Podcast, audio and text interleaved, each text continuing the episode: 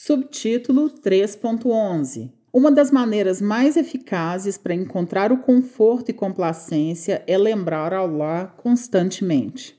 A lembrança de Allah tem efeitos maravilhosos na alma, submergindo-a na paz, aliviando do estresse e preocupação.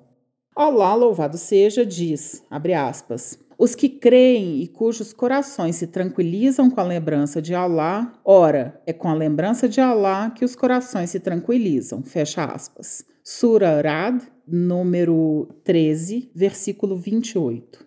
A maior oração para lembrar que Allah pode aliviar o medo da morte é La ilaha illallah, não há divindade além de Allah.